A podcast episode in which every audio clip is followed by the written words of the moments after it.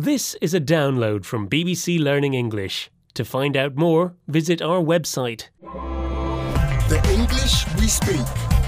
From bbclearningenglish.com. Hello and welcome to the English We Speak with me, Neil, and uh oh, where's Feifei? Sorry, I'm late.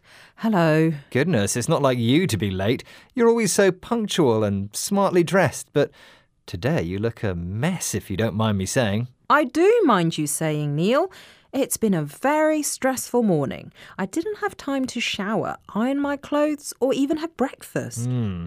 Did you get up late by any chance? Yes, you're right.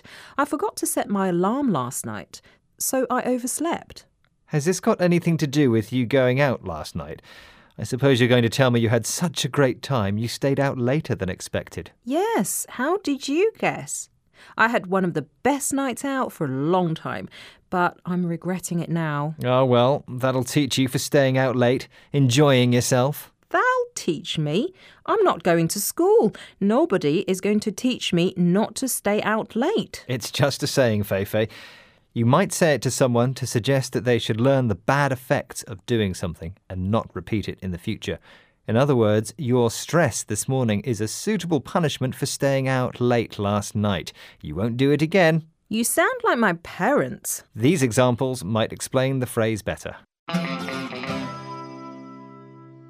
You lent some money to Dan and he didn't pay you back. That'll teach you.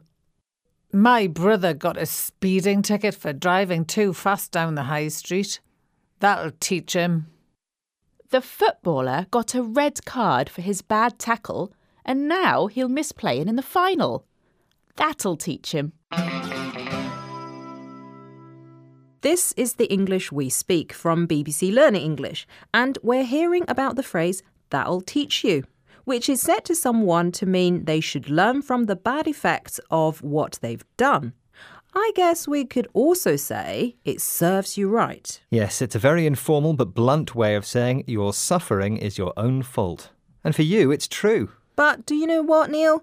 Despite my suffering, I had a really good night out. Oh, did you? And who did you have this great night out with? Everyone from the office. We all went to the pub and then on to a nightclub. That'll teach you for leaving the office early, Neil. You left too early and you missed out. Hmm, that's enough teaching for one day. I'm off. Bye. The English we speak. From the BBC.